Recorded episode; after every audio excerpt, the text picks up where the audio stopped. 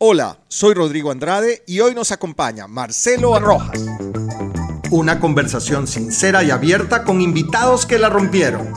Bienvenidos a la charla estratégica.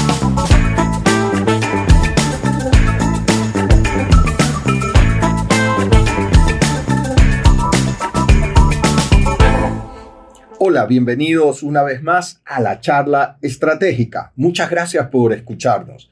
En esta ocasión tenemos de invitado a Marcelo Rojas. Marcelo es el director nacional de la Asociación de Jóvenes Empresarios del Ecuador y está en esta posición desde agosto pasado. Marcelo, bienvenido a la charla estratégica. Mil gracias por atender la invitación. Gracias, Rodrigo, por invitarme y bueno, con gusto de poder aportarte justamente todo lo que me preguntes. Así que preparando el rifle. Vamos, excelente. Mil gracias.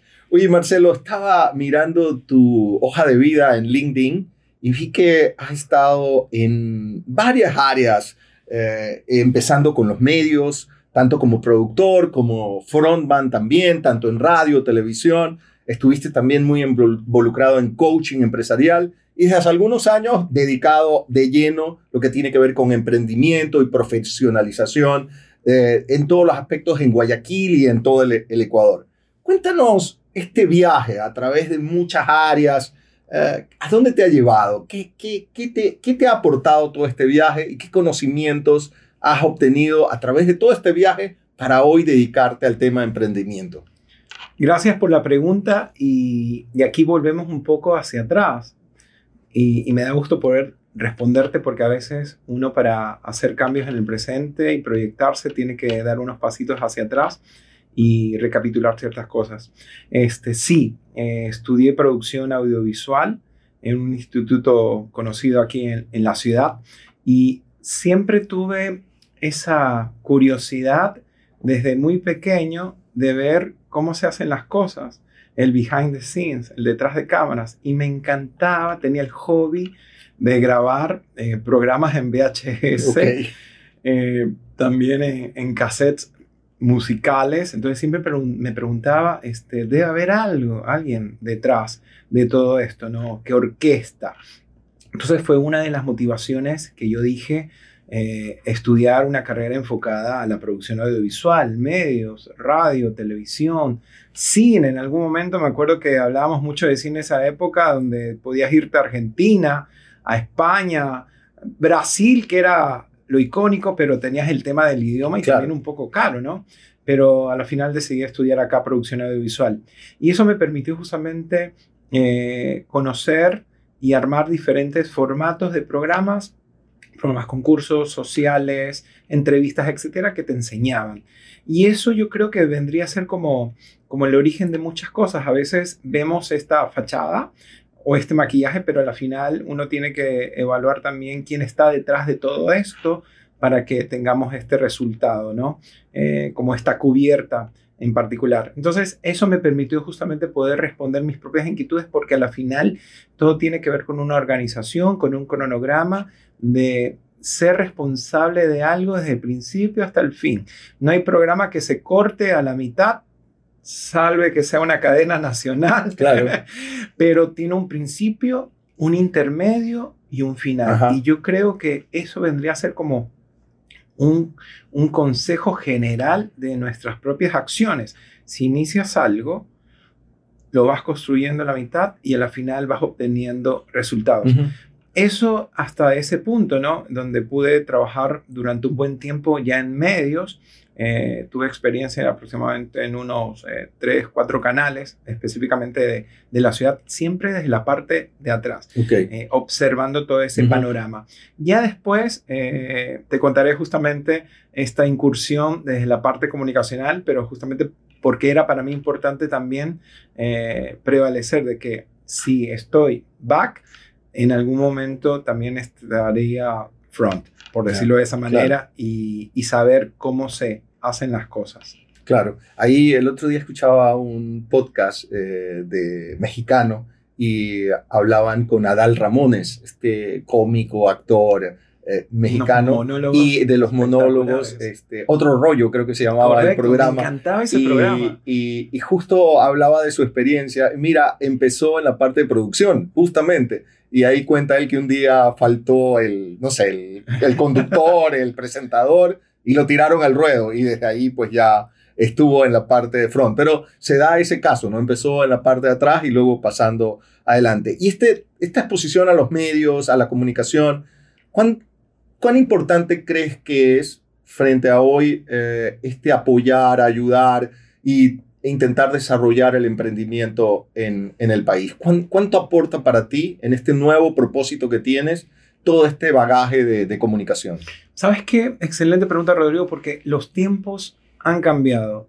Las generaciones que de alguna forma se adaptaron a estas primeras incursiones a través de la radio, la televisión, la prensa escrita, después llegó otra generación incursionando en otro tipo de medios y actualmente otra generación que de alguna forma está captando información de una manera distinta. Es por esto que tanto el emprendedor, el empresario, el profesional, tiene que ir evolucionando también hacia dónde ir dirigiendo la comunicación de su propia audiencia, ¿verdad? No basta hasta cierto punto hacer un primer intento, sino que uno tiene que tener esa mentalidad 24/7, donde justamente aportas contenido, calidad durante la mañana, durante la tarde y durante la noche, sin llegar a un punto de quemarte, sino más bien siendo estratégico. Entonces, yo creo que hasta cierto punto existen ahora profesionales que dan ese tipo de soporte a generaciones, eh, generación X, generación de los millennials, los centennials. Hay una fusión entre todos porque al final, este, tanto los que están inmiscuidos en los medios tradicionales, relaciones públicas, tienen que promoverles opciones a cualquier profesional. Y ahí viene la parte importante del emprendedor o del profesional o del empresario, construir su imagen, su identidad, que al final es algo que lo tenemos desde que ponemos esa huella dactilar a nuestra cédula, cómo empezamos a construir de una manera que sea de manera constructiva y positiva, que al final repercute a, hacia construir relaciones poderosas, relaciones estratégicas y relaciones eh, de bienestar eh, que construyan justamente lealtad. Lealtad, pero acompañada justamente en proyectos ligados a la propia responsabilidad. Entonces, actualmente el emprendedor tiene que también ser un comunicador. Claro. ¿Por qué? Porque estás hablando de un producto, estás hablando de algo que construiste, por ende, qué mejor persona que tú de poder hablarlo, de decir, así inicié, así voy y así es donde me quiero proyectar. Es parte de esta historia, como le dirían, el, el storytelling. Y eso desde lo micro, desde lo mediano y desde lo corporativo. Claro vemos documentales en diferentes plataformas digitales y nos encanta ver esta historia de tal marca que se volvió ya, se internacionalizó. Entonces, aquí en Ecuador también hay, hay marcas que de alguna forma han estado construyendo y eso permite justamente tener esa, ese acercamiento. Cuando tú te, tienes ese tipo de cercanía de construir tu imagen desde la originalidad, pero con un contenido valioso, ¿Por qué? Porque este micrófono que estoy señalando o cualquier medio cámara que te enfoque es una responsabilidad. Y actualmente vivimos en una etapa donde 15 segundos, 10 segundos, 30 segundos, que de alguna forma tú te expones, tienes que hacerlo de una manera inteligente, pero que de alguna forma no caiga justamente en algo eh, ligado a la payasada, sino más bien a tu propia personalidad. Correcto. Cuando alguien te dice, sí, ese es Rodrigo, sí, ese es Marcelo, ¿verdad? Porque la personalidad se va construyendo para construir relaciones positivas pero el carácter es el que define justamente los proyectos que tú llevas a cabo de principio a fin. Esas son las relaciones ya laborales, profesionales. Muy, muy distinto la personalidad que uno puede tener y eh, forjar el carácter también, ¿no? De acuerdo. Ahí te quería preguntar, con estos años que has estado trabajando en todo este apoyo para el desarrollo del emprendimiento, de los profesionales, eh, de los empresarios, eh, ¿qué has encontrado como factor común o recomendaciones que debe llevar un emprendedor, un empresario a cabo para apuntar hacia el éxito? ¿no? O sea, ¿qué, ¿qué has visto como factor común de aquellos que empiezan a tener éxito y cómo podríamos esto contarle a todos para que empiecen a hacerlo o seguir ese camino. Claro, eh, partiendo que justamente para las personas que nos están escuchando, este, mi modus o operandi o mi experiencia va ligado mucho con, con la parte de la producción, del hacer las cosas, de comunicar las cosas y de conectar las cosas. Porque al final, cuando estás construyendo un producto, tienes que comunicarlo bien, pero tienes que conectarlo con las personas que de alguna forma te lo van a adquirir. Y eso me ha permitido justamente poder visualizar nichos distintos y cada uno tiene una necesidad variable. Desde el profesional, desde el emprendedor, desde el joven empresario. Por ende, aquí es importante justamente recapitular del compromiso que tienen que tener estas personas de darle ese tipo de facilidades, pero que a la final digan, esto lo puedo hacer yo también. Eh, puedo ser la imagen de algo, puedo contar mi historia, me puedo adaptar, que es parte importante esta adaptabilidad de, de la vida, ser camaleónico hasta cierto punto, no cambiante, que es muy diferente, sino camaleónico desde una parte de que me voy adaptando de acuerdo a mis propias circunstancias, construir mucho la empatía hasta cierto punto, ser observador y estar muy, muy pendiente de, los timing, de los tiempos, de cómo yo voy a organizar algo o de qué manera voy a lanzar una campaña o de qué forma puedo incentivar algún tipo de acción o iniciativa.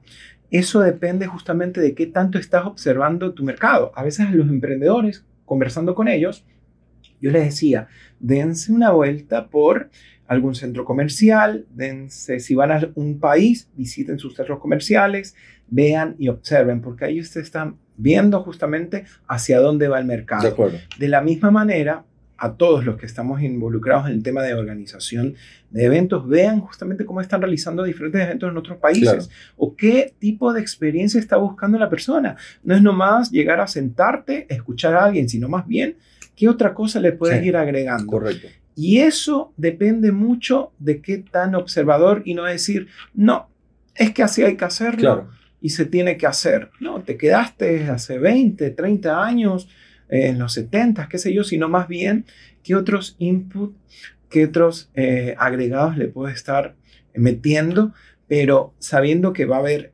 este enfoque mayor, pero tienes estas pequeñas eh, sensaciones que te dicen, wow, aprendí, me conecté y compartí. Ya no es solo aprendí. Por ende, así sea un producto, así sea una asociación, así sea una empresa pública, privada, iniciativa, tienen que haber eh, valores determinantes que permitan construirse orgánicamente, sea un producto, sea un podcast, sea cualquier tipo de comunidad. Palabra muy importante, comunidad, que todos tengamos algo en común para poder construirla. Siempre pensando no por interés, sino más bien en relaciones que tranquilamente se mantengan con el tiempo y donde yo pueda verte de aquí a futuro, dependiendo del proyecto en el que podamos estar inmiscuyendo, y pueda saludarte y decir, sigamos trabajando, claro. colaboremos nuevamente. Pero en la vida te da todo tipo de aprendizaje, este, donde tomas decisiones a veces que no son decisiones acertadas y otras que te permiten justamente aprender, ¿verdad? La otra vez lo conversaba justamente con, con un profesional. Nosotros eh, tenemos que enfocarnos o rodearnos de tres tipos de personas. Eh, la persona en la cual yo le voy a enseñar, voy a ser su mentor, nuestro par con la que vamos a discutir, pero también el que tiene más experiencia que nos va a seguir enseñando, Correcto. ¿no? Este, Al final, personas. por más experiencia que tenga uno, siempre Va a haber alguien. va a tener que estar aprendiendo, ¿no? De, Correcto. de- de lo que ve y demás, y de alguien, ¿no? Alguien que lo esté ayudando. Correcto, y ahí es lo que justamente me comentabas, ¿no? De este aprendizaje que tienen que tener este, los nuevos ejecutivos, que de alguna forma eh, estas competencias comunicacionales son muy nuestras. Nacemos pegando un grito, por ende nos vamos moldeando con el tiempo. Claro. Y es importante justamente flexibilizarnos con eso. ¿Por qué? Porque de acuerdo a nuestras percepciones, eh, somos visuales, auditivos, pero también eh, tenemos que sentir algo. Somos Claro. seres humanos, Sí, claro. realmente. No, las emociones eh, Las son emociones. fundamentales y a veces no, no caemos en cuenta en eso, ¿no? Y, y cómo poder administrar, gestionar internamente nuestras ¿Sabes qué? emociones. Porque es un tema de energía. Tú estás, eh, la, la energía es una moneda, donde tú estás haciendo depósitos en proyectos que te estás inmiscuyendo. No vas a despilfarrar o a derrochar tu energía porque puede llegar un momento donde no vas a tenerla. Tenía esta pregunta para más adelante, pero ya que salió el tema de energía, me, me, me la, me la jalo. Eh, yo las veces que, desde que te conozco ya hace unos cuantos años y, y que nos encontramos o cuando veo tus posts en redes sociales, siempre muestras una alta energía, siempre con mucha buena actitud, con buena vibra y bueno, eh, contagias. ¿Cómo haces para, para mantenerte así? ¿Hay al- algo, algún, no sé, alguna rutina, algo que haces tú? ¿Qué te dices? Porque el empresario, el emprendedor, el profesional, como hablábamos, un ser humano, hay días buenos, hay días malos. ¿Cómo poder ayudarlos a que tengan esa energía, no sé si al tope, pero hacia allá, ¿no? Que esté siempre con buena vibra, positivo y optimista. Mira, eh, uno aprende justamente a que para que se hagan las cosas tiene que tomar las riendas hasta cierto punto. Parte del aprendizaje de mi vida también, me acuerdo una experiencia en un, en un medio específicamente donde confiabas de diferentes acciones que haces, eh, nomás por correíto o por algún mensajito, pero aprendes también de que tienes que estar a veces detrás de las personas y no confiarte. Entonces, de ahí yo tuve un gran aprendizaje de que uno tiene que estar eh, no en la nuca de las personas, pero sí hacer pequeños recordatorios que de alguna forma estén alineados a cumplir un objetivo.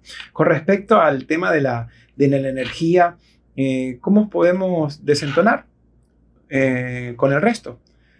¿Cómo podemos ser agentes realmente de cambio cuando eh, estamos colapsados tal vez a nivel de medios, comunicacionalmente, de noticias? Entonces en ese momento yo no me voy a sentar en la última banca, ni tampoco voy a estar ahí esperando que las cosas cambien, sino más bien desde mi campo de acción como persona.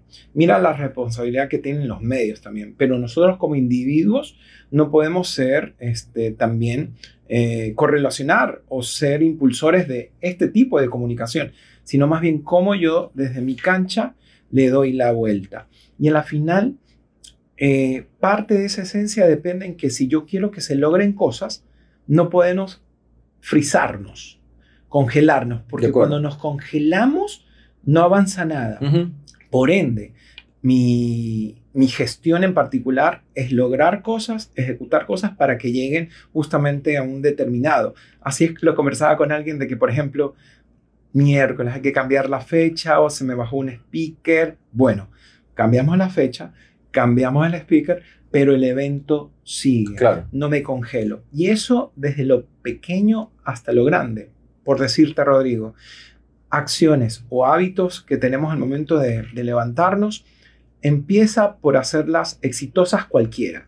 Desde el simple hecho que tú agarras un cepillo de diente y empiezas a lavarte, no lo vas a hacer de un solo lado, lo vas a hacer de forma circular para ah, eh, justamente para hacer toda la el, el- el trabajo de lavarte bien los dientes.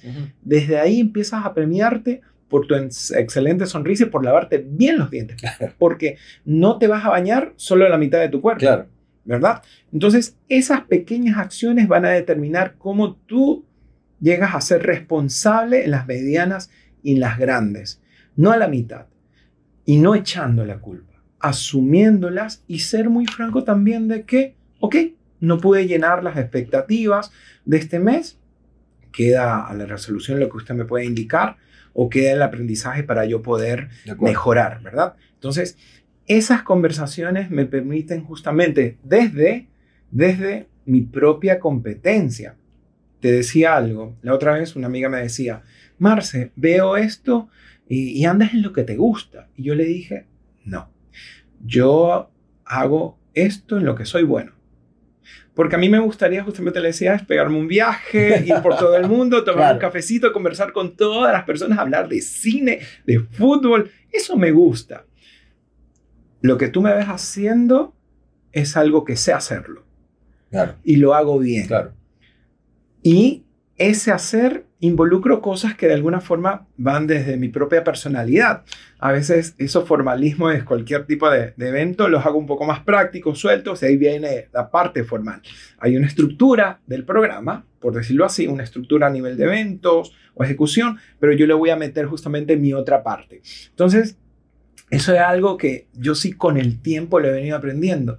Y la energía es eso, ¿no? Depende mucho qué tanto estás pensando en mejorarte para mejorar al otro. Ojo, dentro de mis propias habilidades. Tú me comentabas sobre algunas destrezas habilidades, aptitudes, etc. Y yo te podría decir, y hay unas que no sé. Y esas que no sé, justamente, las refiero. Él lo puede hacer. Claro. Esta empresa lo puede hacer. Y ahí ve, la, ahí ve la, justamente la importancia de, de, no acaparar, sino más bien, ok, podemos hacerlo juntos, yo tengo mi función, pero estas personas de alguna manera van a tener esta otra función.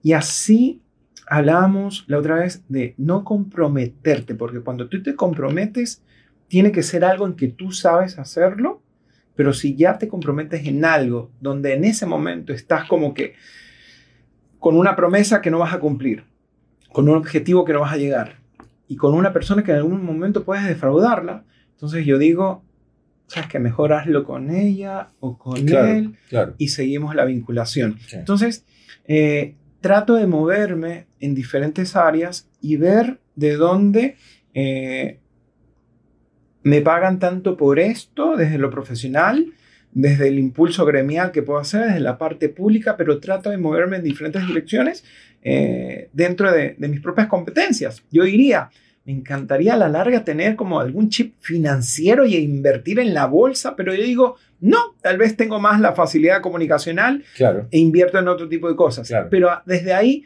empieza la comprensión y no tienes que frustrarte. Tal vez asociarte con alguien que tenga ese tipo de, de, aptitudes. no, tienes que saberlo todo necesariamente.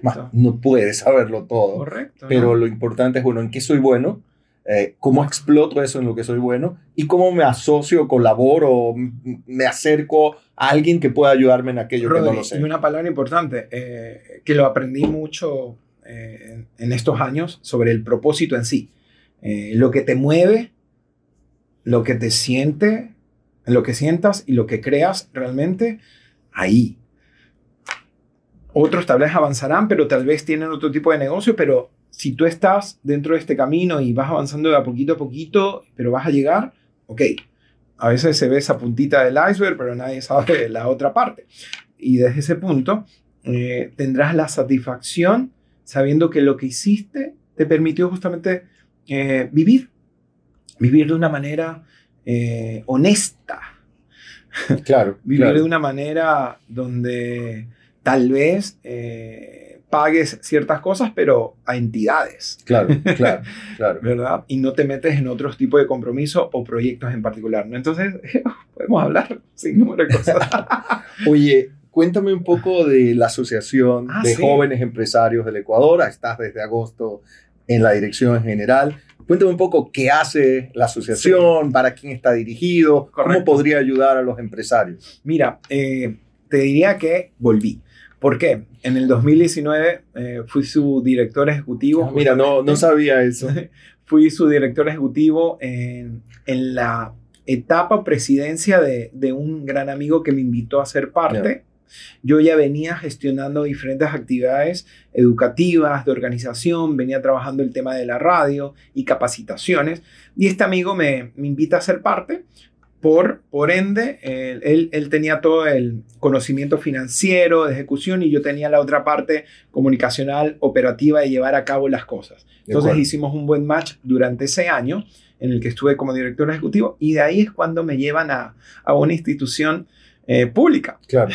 y durante tres años de mi vida justamente estuve trabajando en temas de emprendimiento, de innovación y relacionamiento estratégico, conectando con eh, diferentes eh, ecosistemas, ecosistemas de la academia, desde la empresa privada, organizaciones que yo ya tenía mapeado.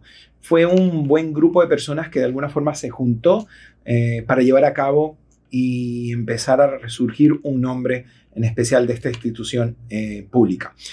Y ya terminando mis funciones respectivas, justamente eh, conversan conmigo nuevamente, estaban buscando otro, otro director y habían referencias, lo importante de, dejar una buena... Claro, correcto. Para esas referencias y converso con nuevas personas, un nuevo directorio gente que recién estoy conociendo, pero eh, que de alguna forma está apostando con mí y está, eh, está apostando por mí, confiando en mí para llevar a cabo. Y eso que desde agosto eh, empecé las funciones como director ejecutivo nacional de AGE Ecuador. ¿Qué es AGE Ecuador?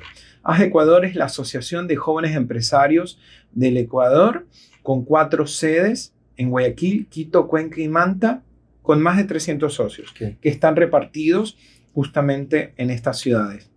Es una asociación con representación gremial, apartidista y sin fines de lucro. Más bien cuenta con membresías anuales para que los socios tengan beneficios. Beneficios para conectar y hacer negocios entre pares, donde ellos ya se proyectan a convertirse en grandes empresas. Cuando hablamos de joven empresario, no estamos hablando de juventud eh, personal o de un emprendimiento eh, inicial que está en una fase de ideación, sino más bien el negocio o la empresa es joven, que tiene más de tres años, cinco años, ya factura anualmente, ya sabe las dolencias del mercado, eh, ya forma parte del SRI, de la superintendencia, paga nómina, así sea una nómina de 5 personas, de 10 personas o de 15 personas. Puede ser una agencia, una, este, una eh, consultora, puede ser algo enfocado a, la industria textil, manufactura, eh, industrial, etcétera, porque ese es el perfil de socios que, se encuentran. Y cada uno justamente, eh, ahí viene otro tipo de conversaciones qué es lo que tal vez el, gobierno está implementando para favor o en contra, en cualquier situación en particular, eh, las reglas del juego a nivel local, eh, la inseguridad, eh, otros temas que de alguna forma ellos se dan cuenta, ¿no? Y lo que buscan es otro tipo de intereses, tal vez hacer negocios, buscar un financiamiento un poco mayor, que a la larga, cuando eres emprendedor, buscas tal vez un capital semilla, pero acá buscas justamente invertir en, vas a hacer un restaurante, vas a, hacer, vas a construir un edificio, eh, es otro tipo de motivación. Y esta asociación forma parte también del Comité Empresarial Ecuatoriano, donde están las otras asociaciones. Y aparte, es parte del FIGE, que es la Federación Iberoamericana de Jóvenes Empresarios de Iberoamérica, donde se encuentran todas las AGES. Hay AGE Uruguay, hay AGE en Bolivia, en Panamá, en Venezuela, en Ecuador y también en parte de Iberoamérica, en España, donde de ahí surge. Ahora, el próximo año va la Asociación de Jóvenes Empresarios del Ecuador, AG Ecuador, va a cumplir 10. 10 años de, actividad, justamente impulsando, conectando y desarrollando negocios eh, con diferentes socios que han pasado durante esta etapa, ¿no? Este, a veces eh, es importante aclarar esa partecita porque de alguna forma, cuando ya lo entiendes, tú puedes explicarlo de la mejor manera. Entonces, es un ambiente entre profesionales, eh, agentes también de cambio porque están involucrados dentro de la economía del Ecuador. Como tú sabes, El 90% de las empresas que hay en el Ecuador son empresas familiares. Así es. Ni pymes, pymes, ¿verdad? Y ellos son el motor permanente, por ende, cualquier normativa, regla, impulso, buscan para beneficiar. Entonces, eh, yo lo que trato justamente desde mi gestión y desde la presidencia es tratar de buscar ese tipo de oportunidades, tanto de capacitación, de, conexión, eh, de vinculación, pero también de, que sea una bonita familia, donde realmente el protagonista sea el socio, porque aquí en Guayaquil hay bastantes cámaras, eh, gremios, amigas, eh, cada uno justamente está abogando por captar eh, diferentes intereses. Entonces aquí específicamente nosotros buscamos que el socio sea protagonista y, exista como que esta, esta sociedad bonita, ¿no? donde compartimos cosas, hablamos cosas, hablamos de, cosas que vamos aprendiendo, de, desarrollo, de crecimiento, pero al final es, es eso, ¿no? Es tratar de, de compartir eh, experiencias que nos hagan crecer a todos. Hablábamos hace un momento y, ahora decías de la importancia de que el empresario, el emprendedor, el profesional, esté siempre actualizándose, que no piense que ya lo sabe todo, sino siempre pendiente de qué nuevas cosas puede aprender. En tu caso, ¿dónde buscas seguir eh, aprendiendo, capacitando, no sé, libros, podcasts, series? ¿dónde encuentras ese alimento o materia prima para estar siempre mejorando? Sabes que eso es súper importante porque a veces este, ese tipo de, conocimiento lo vas adquiriendo o a través de algún video. Yo te comentaba hace un rato de cómo uno percibe y cómo aprende en el mundo, las percepciones de aprendizaje. Lo mío tiene que ver mucho con la parte visual y auditiva, porque me encantan también los, los podcasts porque mientras estás en una situación en particular, estás escuchando, pero también la parte visual del, del qué hacer. Y ese cuestionamiento y esa pregunta también me permitió justamente construir diferentes comunidades enfocadas a la educación. Una comunidad eh, que tengo justamente que impulsa diferentes actividades educativas eh, inspirando y conectando, llamada Capacítate Ecuador. Y ese vendría a ser como un paraguas de otras iniciativas que me permitieron justamente poder hacer cosas presenciales. Eh, ¿Por qué te digo presenciales? Porque al final es donde generas confianza. Claro. Nosotros podemos ver tal vez una red social que difunde, comparte algo, pero al final cuando ya organiza, sabes que va a haber la persona que está ahí, que lo está gestando. Y eso me permitió justamente conocer diferentes profesionales en el medio y hace poco eh, impulsamos, construí una, una red enfocada a beneficiar al al eh, gestor educativo. Y cuando yo hablo de gestor educativo es simplemente la persona que está dispuesta a compartir su conocimiento.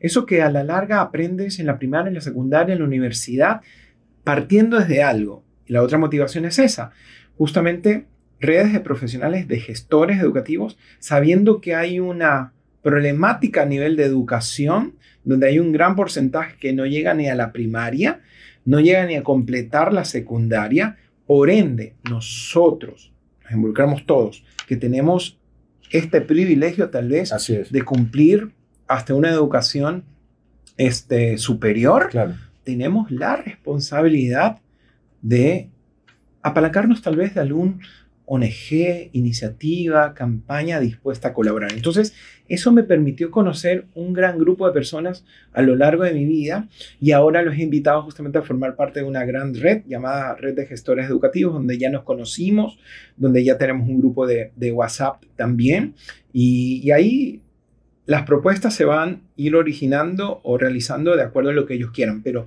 son personas que yo ya los he visto justamente gestionando cosas por su cuenta y yo digo, esa es mi gente. Esos son los que cuando tú les dices algo, quisiera que me apoyes con esto, Marcelo, genial, vamos. Pero sabiendo diferenciar del tiempo que tú le vas a dedicar. Yo siempre les digo, regálame una hora de tu tiempo que puedas compartir tal vez algo a alguien. Y porque uno tiene que respetar también al profesional si uno también es profesional. Y sí, ahí yo les digo, y si tienes de alguna forma, quieres impulsar algún tipo de taller, programa, lo que sea, podemos justamente vincularnos como un aliado comunicacional, porque yo sé que tú también tienes que vivir de esto de cierta forma. Claro. Pero cuando tú no le ves el, el eh, cuando te invitan a una charla o te invitan a un conversatorio, uno no está pensando inmediatamente cuánto, sino más bien a quién le puedo compartir.